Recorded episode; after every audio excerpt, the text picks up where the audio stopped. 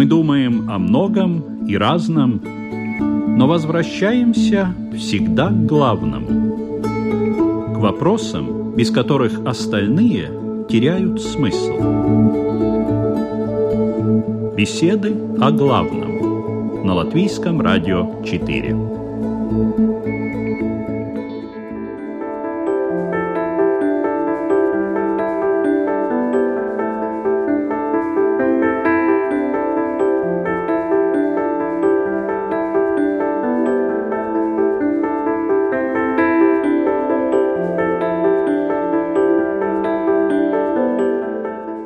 Приветствую вас, уважаемые радиослушатели на канале Латвийского радио 4. В эфире программа «Беседы о главном» и ее автор и ведущая Людмила Вавинска.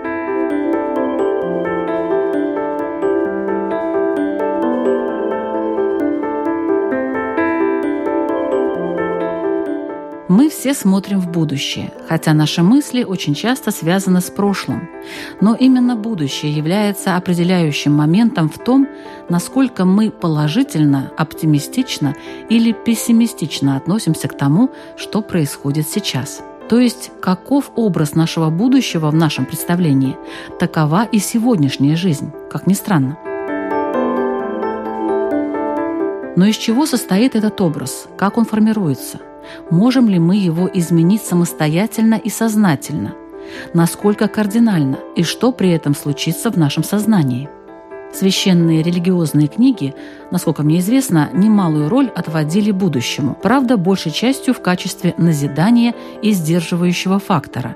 Если будешь делать так-то и так-то, или не делать так-то и так-то, то и будущее у тебя будет светлым и безоблачным. Тем не менее, все не так однозначно и надеюсь, что мудрыми мыслями относительно образа будущего сегодня поделится Равин Исраиль Айзеншарф, Добрый день. Буддист Алексей Пшенов. Здравствуйте. И католический священник Марис Ведрис. Добрый день. Напоминаю, что вы слушаете программу «Беседа о главном», и мы начинаем.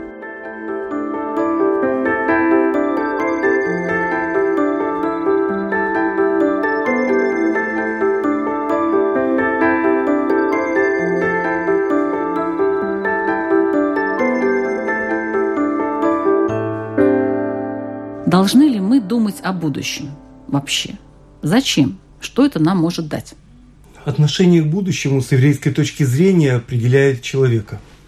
И по тому, какое будущее он планирует для себя в материальном смысле, какое будущее в смысле духовном, какую цену он готов заплатить за свои планы, и э, насколько при этом он учитывает интересы Бога, окружающих его людей и свои задачи как стратегические. То есть, иначе говоря, он свое будущее строит от имени себя исключительно материального или исключительно духовного, совмещающего духовные принципы с материальным способом их осуществления. Таким образом, мы совмещаем прочность принципов с гибкостью их применения. И если использовать аналогию, то мы получаем эффект дамасской стали, гибкой, прочной и функциональной в любом изгибе. А, к слову, должен заметить, что в Таре, в Пятикнижии Моисеевом, будущее время выражено прошедшим.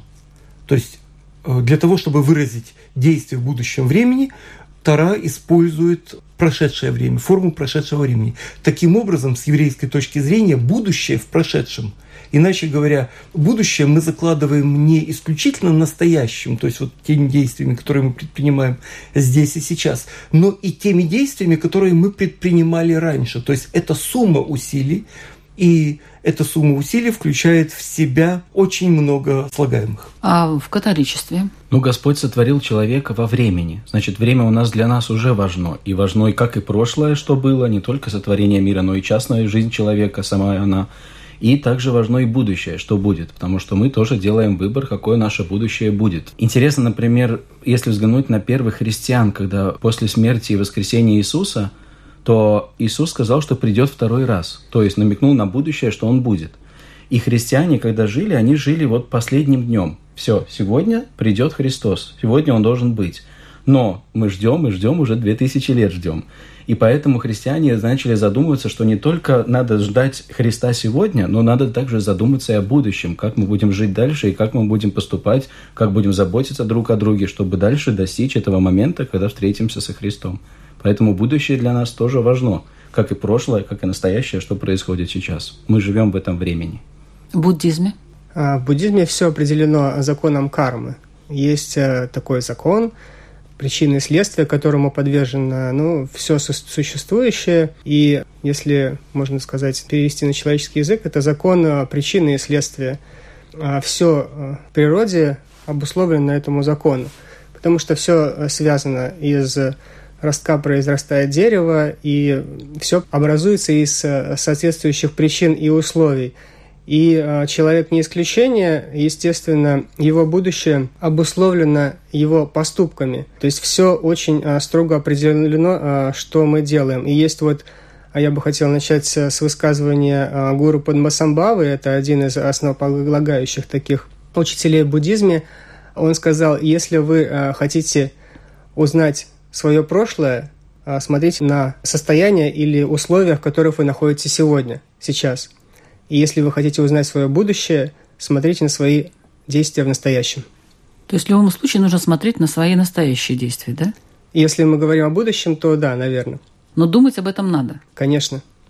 Если, ну, может быть, мы дальше поговорим, потому что э, от э, действий, ну, соответственно, негативных или позитивных, ну, это так э, банально звучит, зависит, можно сказать, счастье или несчастье, обретенное в будущем. Только самого человека, то есть его действий? Да.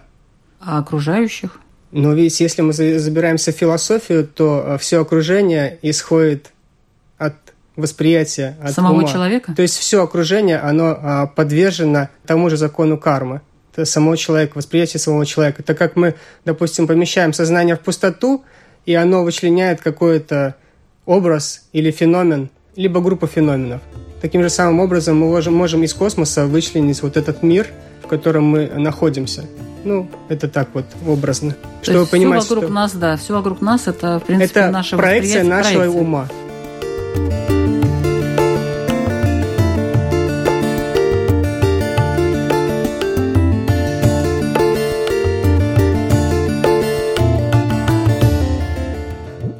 Есть э, такое понятие, как мечты. Человек очень много мечтает. Мы все очень, бывает, мечтаем, много, бывает мало, но, в принципе, в жизни э, достаточно много места уделяется мечтам. А вот мечты и образ будущего, есть между ними какая-то разница или нет?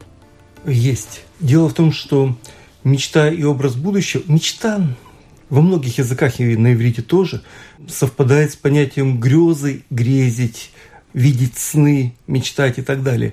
И по тому, о чем человек мечтает, в каких образах он это видит, э, к чему, каким мечтам он предается, можно судить о человеке. Поэтому э, с еврейской точки зрения разумный человек, он э, мечтает осторожно, потому что некоторым мечтам не дай бог сбыться. И некоторые вещи лучше, чтобы остались в мечтах, и тогда этот человек стремится, тогда у него есть не просто цель и задача, а сверхцель и сверхзадача. И вот это э, сверхцель и сверхзадача позволяют ему развить сверхусилие, и он может достичь тех высот, которые бы он не достиг в обычном состоянии сознания. То есть не обязательно достигать мечту. Не обязательно, но э, важно с еврейской точки зрения, чтобы мы были в процессе ее э, достижения. Иногда это важнее, чем достичь ее. И сам процесс обладает самодостаточной ценностью. Поэтому человек, который мечтает, ну, знаете, там, прекрасно душе, вот такое, я сейчас буду генералом всей планеты, ну, это понятно, о чем мы говорим.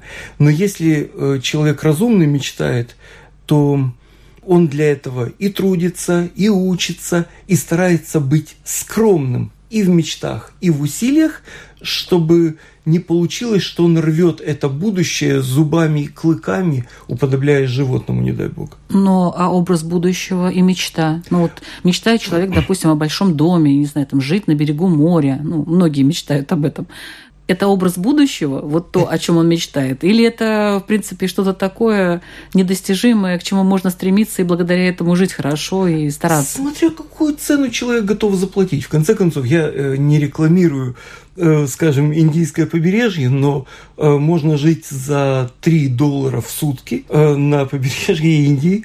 Нет, я говорю про образе будущего. А вот если человек рисует себе это как сверхзадачу, то, в принципе, он ее может достичь. Вопрос, какой ценой. Это может быть ценой отказа от специальности, от работы, от круга любящих его людей, от образа жизни привычного и так далее. Если же он от этого отказывается ради того, что ему представляется сверхценностью, то он ее, в принципе, достичь может. Вопрос, какую цену он готов за это заплатить. И если его усилия принесут страдания тем людям, которые ни за что не просто лишатся своего э, близкого, любящего и так далее человека, особенно если это дело происходит без э, предварительных объяснений, тогда с еврейской точки зрения это безнравственно, это неэтично, и это порицается. Вот я логически так перехожу сразу угу. к буддизму. Ну вот здесь бы я поставил знак равенства между мечтами и образом будущего. Ну вот, как я объяснил, да, так как мы проецируем и наше настоящее, и, собственно, наше будущее, можно сказать, что мы проецируем э, э, наш мир в будущем, да, допустим. Ну, тут, э, конечно, имеет значение, какое значение мы вкладываем в слово «мечты». Обычно это, может быть, имеется в виду несбыточные там мечты или э, что-то такое, и какой образ будущего, да. Но если э, в слово мечты вкладывать э, какие-то реальные вещи, то, естественно, мы как бы что-то проецируем, как настраиваем такое намерение чего-то достичь, какого-то образа. Или, ну, тот же самый, если космос берем, куда нам э, вплыть. И если у нас есть какие-то двигатели, э, которые позволяют нам куда-то двинуться, да, то мы э, запускаем себя туда. И э, дальше вопрос в том, какие препятствия могут быть на пути. И, ну, опять же, надо смотреть прошлое. Если у нас карма, может быть, позволяет, то есть наиболее чиста, меньше препятствий будет впереди. И тогда легче обретаем вот этот образ реализации мечты или видимого будущего. Но, в принципе, мечта и образ будущего здесь я бы, наверное, все-таки поставил знак равенства.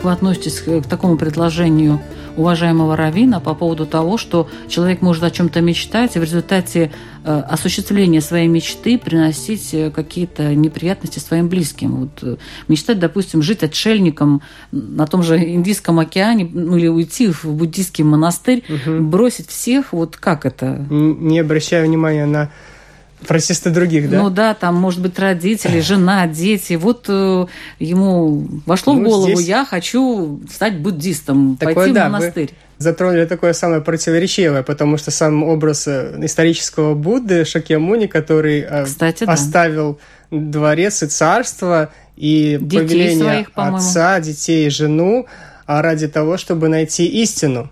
Вот у него была задача такого плана, но очищенная карма с прошлого позволяла ее достичь.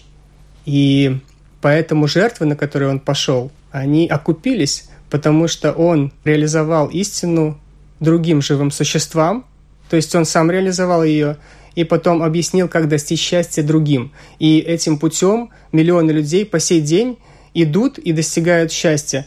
А, поэтому, если мы говорим... Все на... оправдано, да, получается, в таком с, случае? В его точке... С его, Но это редко. А, в его Бывает, истории наверное. это да. А, но, конечно, если мы берем жизнь человека обычного, человека, да, да, жизнь простого человека, то это может быть эгоистичным, наплевать на мнение других, э, в том числе родителей и родных, там, бросить жену и уйти заниматься какими-то духовными практиками, надо смотреть нашу мотивацию. Либо мы хотим что-то для себя, либо хотим что-то для других.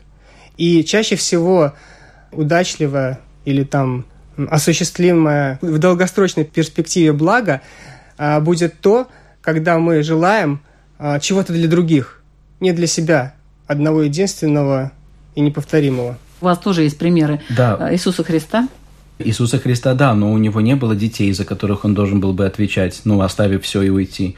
Но не только. Например, э, была одна святая, я боюсь сказать имя, потому что я могу ошибиться. Она стала вдовой, у нее были дети, и она потом оставила детей и пошла в монастырь.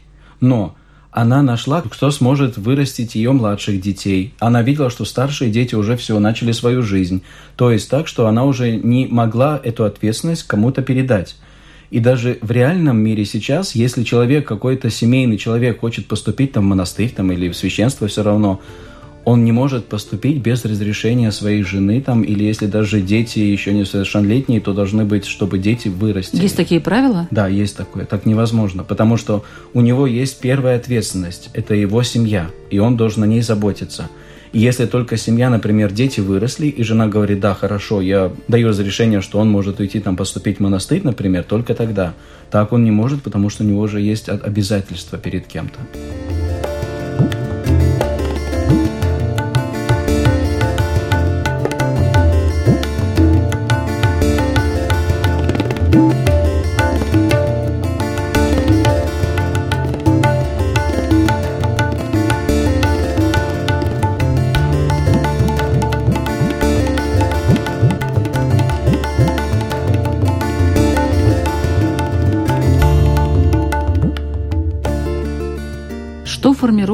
Образ нашего будущего.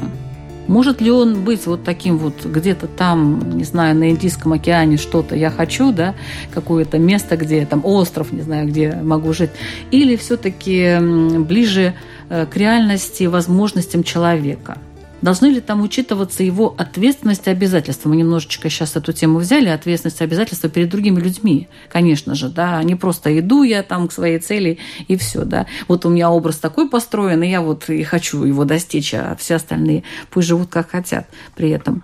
А, то есть э, мы об этом немножко говорили, но вот как он формируется, этот образ нашего будущего. Из чего, из каких моментов? Может быть, там есть что-то такое из прошлого, что-то из настоящего, что-то из окружения, я не знаю. Потому что не все... Раньше, наверное, мало кто в Советском Союзе мечтал жить где-то на острове в Индийском океане, правильно? Но потом у нас появились такие фильмы, возможности, и вот тебе здрасте.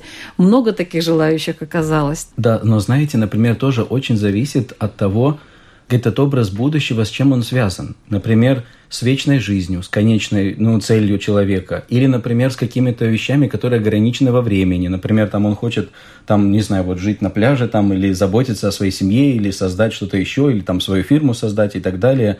Это какие-то цели, которые временные. Вот мы что-то желаем, смотрим, как мы можем это воплотить и так далее. Но есть цели, которые связаны с вечностью. Есть цели, которые связаны с тем вообще, с нашим с нашей экзистенцией, для чего мы живем. И тогда этот образ уже будущего совсем по-другому. Мы его не ищем на короткий момент, который мы стараемся достичь, а мы смотрим, что вкладываем уже какие-то силы, чтобы достичь вечной жизни, чтобы достичь того, к чему обязан стремиться человек. Поэтому очень важно тоже смотреть, к чему этот образ будущего мы стремимся достичь, к чему мы его относим, к вечной жизни или только каким-то повседневным целям, которые мы каждый день накладываем. В иудаизме строительство будущего – это вид творчества.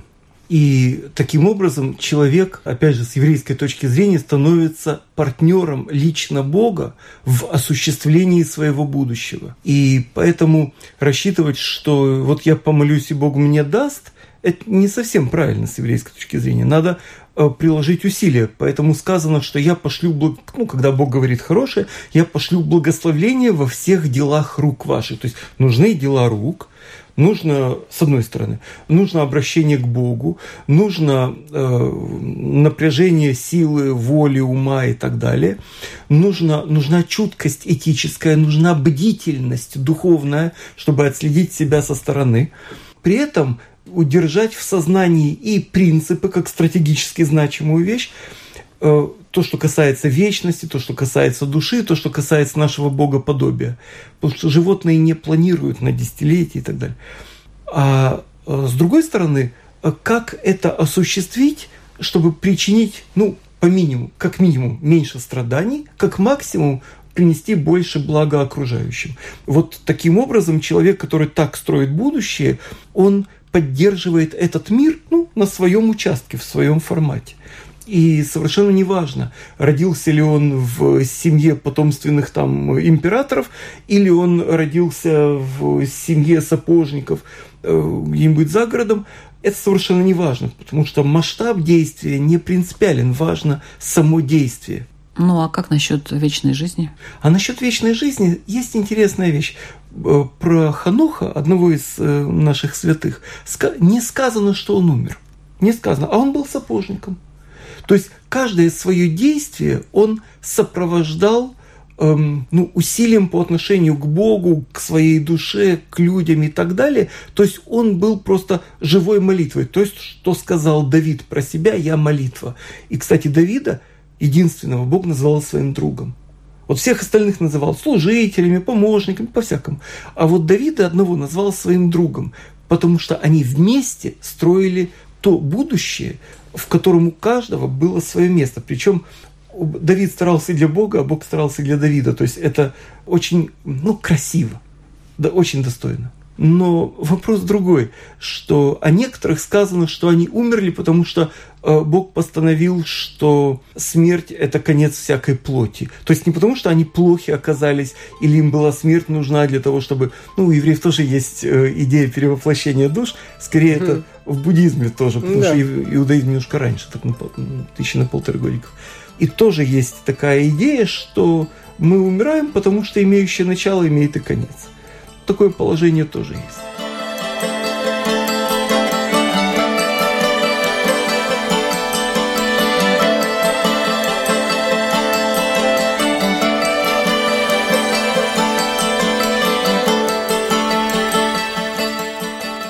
Я хочу напомнить, что вы слушаете программу «Беседа о главном». Сегодняшняя наша тема – образ будущего в разных религиях. И в нашей программе участвуют католический священник Марис Ведрис, буддист Алексей Пшинов и раввин Исраэль Айзеншарф.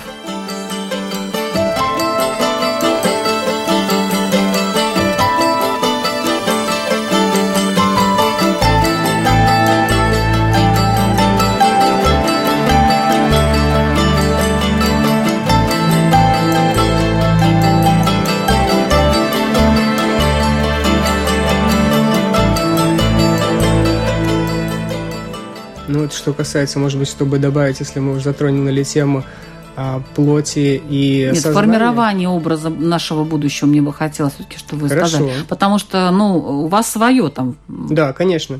Возьмем, наверное, духовную цель, и здесь мы идем по пути, ну, по пути практики и очищения сознания. И это сознание а, можно а, абсолютно полностью очистить, и это проявление сознания Будды, которое ну вот по теории буддизма, существует в каждом существе. И для того, чтобы идти по пути, надо необходимо намерение. И есть э, такой термин бодхичитта – ум, направленный на просветление. И есть она двух типов. Она есть намерение бодхичитта, намерение и на бодхичитта действие. Это так, как мы, допустим, планируем какую-то поездку, и э, если у нас э, средства позволяют, мы просто идем, берем, покупаем э, билет и садимся в самолет и летим. Если у нас есть возможность, то это будет действие. Мы берем, мы покупаем и летим. Если нет, то это будет намерение. Мы хотим что-то сделать. И э, здесь имеется больше в виду э, э, добродетель. Допустим, если мы хотим проявить щедрость, если мы чем-то обладаем, и мы можем действительно дать, то это действие. Мы действительно даем. Берем и даем, там, допустим, хлеб, там, пищу, кров, э, может быть, защиту от кого-то. Если мы не можем это дать, мы хотя бы желаем. У бедняка а, нету а, средств, чтобы дать а, непосредственно, но он сорадуется правителю, который имеет средства и который делится э, своим с другими. Ну как это формирует наше будущее? Намерением мы, э, допустим, к чему-то стремимся. Угу. Если мы даже не берем просветление, мы берем какие-то мирские э, цели. И установлением неизгибаемого намерения, мы имеем твердое намерение чего-то достичь, и как вода точит камень, направляемся к нему. Достигнем ли мы этого или не достигнем, как вот он Жаровим сказал, главное – это действие. Но вот образ нашего будущего – это действительно какая-то вот цель или это более широкое такое понятие, как вот вы считаете? Что это должно быть вот перед человеком? Стоит какая-то определенная цель – Или все-таки это что-то такое, ну, как не знаю, есть вот э, улица, а есть город? В иудаизме есть такое понятие, есть сверхзадача. Вот э, если кто проходил военное училище, то учили, как э, определять ориентиры. Есть ориентир первый, основной, который находится далеко, на него. А есть э, два-три ориентира э, поближе, уже частных. Так вот, э, есть частные задачи, ближайшие планы, а есть стратегический ориентир, от которого мы не можем отклониться в одном случае компромиссы возможны, ну, надо оценивать каждый отдельно взятый случай. А есть моменты, где компромисс невозможен, где надо быть бескомпромиссным. Внутренняя бескомпромиссность человека в вопросах этики позволяет ему с легкостью преодолеть те препятствия, которые кажутся непреодолимыми человеку, э, который живет от кефира до кефира. Но это опять-таки, это опять-таки цель. А образ будущего, ну, это Почему он вызывает такие эмоции? Почему он может повлиять на нашу современную жизнь? Вот я с самого начала э, в, так сказать, подводке говорила на эту тему, что какой у нас образ будущего, так мы воспринимаем настоящее, по идее. Если оно у нас светлое, хорошее, не знаю, оно должно быть не просто, скажем, у меня образ такой-то, вот конкретно вот, вот это моя цель, вот я к ней стремлюсь. Потому что цель, она, она вызывает только желание, но она не вызывает эмоций я хочу достичь, вот единственные вот э, эмоции достижения, я хочу достичь. А образ будущего – это все-таки шире понятие, по моему мнению. Он... Это то, э, что вообще вот будет со мной во всем его разнообразии. Автоматическое какое-то будущее, которое будет э, вне зависимости от вашего намерения? Нет. Или от ваших целей? Нет, вот я и хотела вот эти составляющие узнать, вот как, из чего этот образ состоит. Потому что вот мы думаем о том, что ну все будет плохо, допустим, да, потому что правительство плохое, там, не знаю, страна плохая, там, у меня все плохо, в этом отношении тоже все плохо, друзей у меня нету и так далее. И у меня образ будущего, вот он такой черный, как туча, да. Или, допустим, наоборот, у меня все хорошо, страна хорошая, правитель у меня хороший, руководитель у меня хороший, я живу в прекрасном месте, все нормально. И образ будущего у меня, то есть вот это влияние, оно идет, но оно идет не на цель какую-то, да, а на то, что мы представляем, вот как дальше будет. Опять же говорю, во всем разнообразии того, что дальше будет. Да? То есть не цель. Мы как-то немножко сузились, а мне бы хотелось шире, потому что люди понимают, что такое цель. Они понимают, что к ней надо стремиться, они там понимают, что она может быть хорошей, плохой, она может на что-то влиять.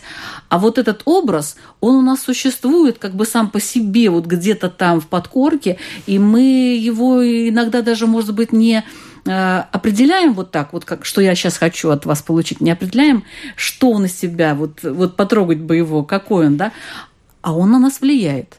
Давайте а это система ценностей. Это ответ на одесский вопрос, куда мы живем. И... Ну, так оно и есть. Да. Это и есть, есть наше будущее. Вот я могу просто привести пример, может быть, это что-то прояснит. Когда евреи вышли из эм, под руководством Моисея, там Бог выводил евреев из Египта, шли в Ханан, чтобы построить то общество, которое должно жить по определенным законам, там, где этика предшествует ритуалу и, и принимает во внимание и Бога, и народа, и себя, и близких, и так далее. По пути они подошли к морю, и надо было, чтобы, ну, надо было пройти, а вода мокрая и море большое. Так вот, эм, вода не расступалась. И тогда, неважно, умеет человек плавать или нет, все остановились, а один пошел – вот этот один, который пошел, он руководствовался принципом «делай, что должно, и пусть будет, как будет». То есть есть некий образ, есть некое будущее, частное, общенациональное, общечеловеческое, универсальное, неважно. Вот что я готов для этого сделать? Я могу не осознавать детали. И чаще всего так и происходит. Но на своем участке я делаю все, что от меня зависит. И вот когда уже вода дошла выше носа, то есть человеческие возможности он уже миновал, вот, вот тогда только вода расступилась. Как бы мы ни понимали эту историю, аллегорически или буквально, но сама идея, что делай, что должно, и пусть будет, как будет, это рыцарский принцип. Вот есть то будущее, которое должно быть, и я сделаю все от меня зависящее, чтобы э, его приблизить. И я настолько достоин звания человека и уважение себя в своих глазах и в глазах окружающих, но в первую очередь Бога, что насколько я готов этому содействовать. Если я сам не могу, то я помогу другому. я его научу. Это вот э, вопрос. Если я бедняк и у меня нет денег, но я хочу помочь другому,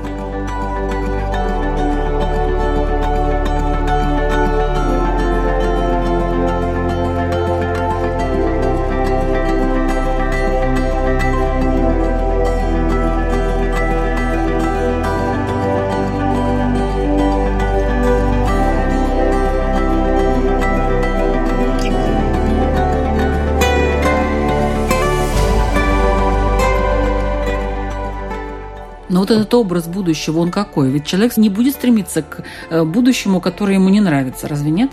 Он не захочет стремиться к той туче, вот о которой я говорила, там, что mm. все плохо, все плохо, и дальше будет еще хуже. Естественно, он не будет туда стремиться, понимаете? Может быть, надо как-то и этот образ создавать и менять какой-то момент, если Но это он... больше как наши эмоции, как больше наше ну, ощущение того, какое оно будет а ощущение может меняться. Если сегодня у меня все хорошо, то я этот образ вижу прекрасным. То а есть вы считаете, плохо, что вот то, что сейчас, вот это очень сильно влияет на то, что мы Я думаю, да, потому что человек, эмоции, они постоянно меняются. И человек, если у него, например, все замечательно в жизни, он свой образ будущего представляет тоже более-менее радужно. А если, например, он переживает, и есть какие-то, например, там проблемы и так далее, то он тоже видит, как все тучи нагнетаются. Вот неоднозначно, он... я с вами не соглашусь. Нет? Конечно, ну представьте, человек находится в тюрьме, ну, в свое время в концлагере, допустим, да, у него все плохо, на самом деле, так если посмотреть. Он в живет надеждой. момент. Вот, понимаете? Не так, что у меня сейчас все плохо и дальше все будет плохо. Понимаете, здесь нет однозначной Но такой там связи. надежда мечта, проявляется. мечта же и цель у него есть выйти из этого лагеря.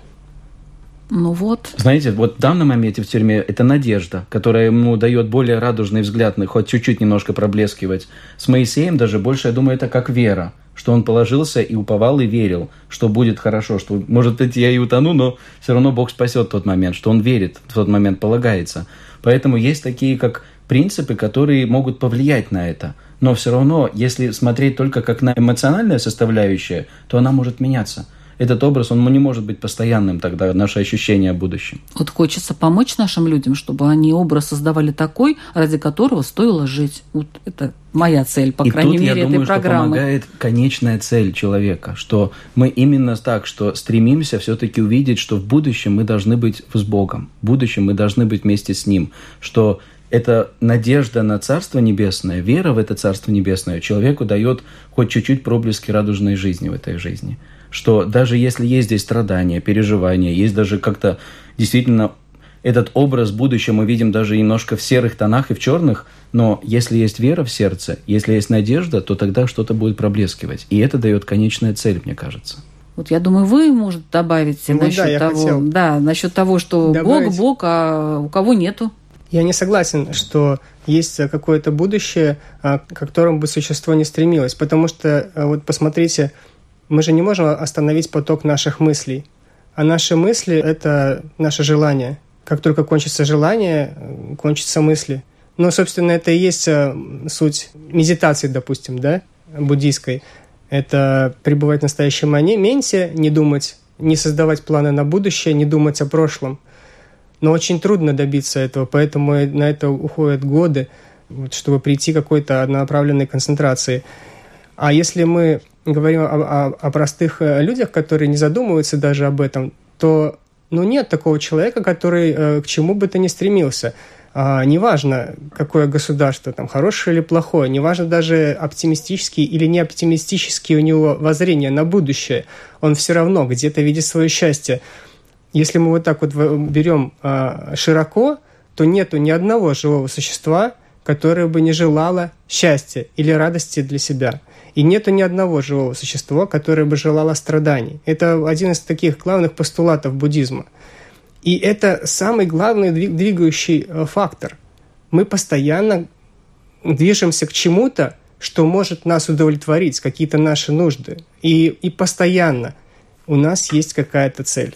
Вот поэтому, э, как вы бы не описывали сейчас то, что вы хотели сказать, я так я э, не согласен полностью с этой точкой зрения. Ну, вот видите как, я хочу помочь людям э, создать этот образ будущего, причем такой сознательный и хороший. Тогда надо идти правильным путем. Где этот путь? Вот религии, его. различные религии вам его указывают, и в соответствии с наклонностями нашими мы э, следуем тому или другому направлению учения.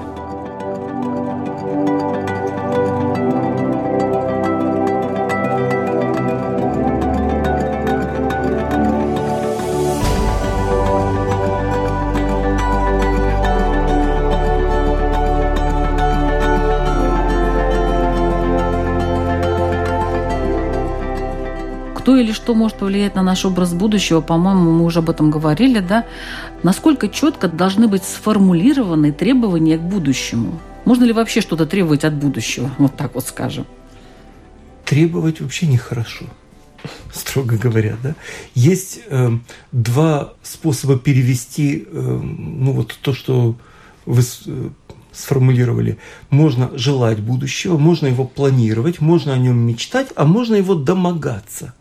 И поскольку ну, вот последний вариант, он достаточно распространен, когда домогаются, ну, написано там «не желай дома ближнего своего», «не желай там осла ближнего своего», не имеется в виду «не хоти», не испытывая эмоции, а имеется в виду «не домогайся», не старайся получить любой ценой э, не иди на компромиссы с совестью в вопросе, если это почему-то не получается, отступись, значит, это не твое. Если цена, которую ты готов заплатить за осуществление желания, лежит в области этики, то есть сделаешь, понизишь образ Бога в себе, свое богоподобие, свою человечность и так далее, значит, этим не надо заниматься. И э, в таком случае э, эти желания должны быть э, желаниями скромного человека. Вопрос, для чего он хочет? Он хочет получить или он хочет отдавать? Или он хочет быть счастлив, отдавая? И таким образом мы приходим к понятию будущего как к проявлению понятия любви. Если он это свое будущее или будущее там окружающих видит как способ отдавать, то мы говорим о любви. Потому что, ну, скажем так, на древнееврейском любить и отдавать – это одно и то же радоваться, что, что другой принимает. И в таком случае мы строим то общество, которое с нашей точки зрения Бог хочет, чтобы мы строили. Когда поместил человека в раю, неважно, понимаем ли мы аллегорически или в переносном смысле слова, потому что там райский сад плохо переводится. На самом деле Ган Эден – это райский сад, но Эдна – это эра. То есть это место и время, а на самом деле это еще и качество. Золотой век переводится еще иначе. Так вот, э, было сказано человеку, чтобы он охранял сад. Кого охранять? Хищников нет, врагов нет, болезней нет, бедствий нет. От кого охранять? Охранять от самого себя. И таким образом сверхзадача человека как архетипа может позволить ему найти общий язык с очень разными людьми. И конфессии, э, ну, межконфессиональные различия, между Э, этнические, культур, культурологические и так далее не мешают на самом деле. Скорее даже наоборот помогают увидеть истину с разных сторон. Так вот, если мы строим будущее, которое включает, интегрирует в себя все лучшее, что мы встречаем, в таком случае мы возвышаем и этот мир, и самих себя. Если нет, ну то нет, конечно. То есть такие критерии? Да. Не делай другому то, что не хочешь, чтобы делали тебе, как минимум. Mm-hmm. Я, я согласен с Равином. Потерял мысль. Какой изначально вопрос мы сейчас обсуждаем? Я согласен с этой же самой мыслью, что не делай другому того, что не хочешь, чтобы сделали тебе. Это замечательная мысль. А какие требования к будущему? А, требования к будущему. Как вы сказали, мы не можем что-то требовать от будущего. Мы можем только сами стараться и полагаться. Но мы не можем выжмать, вот я хочу так-так. Если я хочу, то я должен приложить усилия, я должен поменять, может быть, свое мировоззрение, я должен, может быть, действительно задуматься о том, как я могу этого достичь, или как я могу это осуществить, или как я могу относиться к этому, но я не могу ну, как-то востребовать. Ну, Бог это не корова, который пришел, подоил у тебя молоко, или это невозможно. Это, это отношение. И это и мое отношение, и мое отношение к окружающим, мое отношение к Богу это совсем по-другому. То есть работать нужно над собой. Я думаю, что всего, да, в первую а очередь. Не то, что вот я хотел бы так и так, Нет, значит, то-то и то-то, только над собой. Бог не зря нам дал руки и разум. Ну, требовать от будущего, ну, я считаю, ну, а какой смысл? Где это будущее, кто определяет или... Ну, в общем, да, если Нет, есть... ну, допустим, четко сформулировать какие-то требования. Вот так и так и так Ну, есть люди, между прочим, которые формулируют требования к своему собственному будущему и выполняют Ну, их. тогда- э, Но идя Но они там- прикладывают себя. силы. Да, да, да, и идут по головам иногда э, для того, чтобы получить то, что они хотят. Да, и Тогда ты требуешь от себя, видимо. Потому что, ну, ну да, ну я согласен здесь, от других-то требовать нечего. Ты должен требовать именно от себя. Если ты хочешь чего-то достичь, и это зависит от других, ну тогда ты э, зажат в рамки собственных вот этих условий. Но ты не должен отделять этих условий от себя.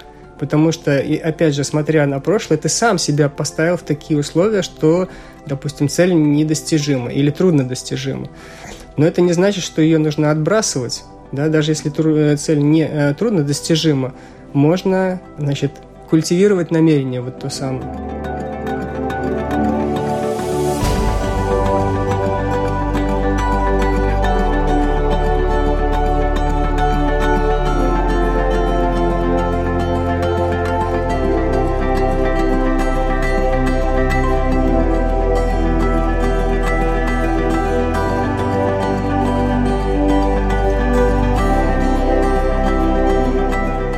Может быть такое, что вот то будущее, вот этот об- образ будущего, он уже есть сейчас. Я всем доволен, у меня все хорошо.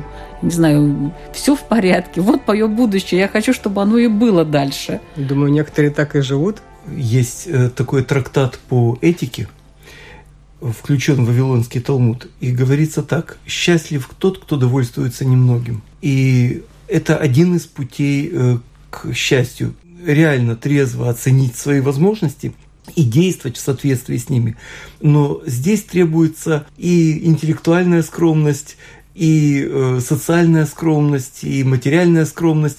И поэтому э, то, что человек, то, что человек для себя формулирует как задачу, э, стоит оценить с точки зрения возможностей. Это номер раз. Номер два, и я думаю, что это важно, что, помнить, что мы с собой ничего унести не сможем, кроме добрых дел. И вот это и есть тот наш багаж, который позволяет нам э, строить свое счастье и свое, и других, и будущее свое и других, исходя из э, очень возвышенных позиций, но при этом вполне себе материальных, то есть возвышенных по задачам и материальных по исполнению. И тогда мы примеряем и материальное, и духовное. Тогда материальное становится средством осуществить ту нашу духовность, и конфликт таким образом исчерпывается, не, не начавшись.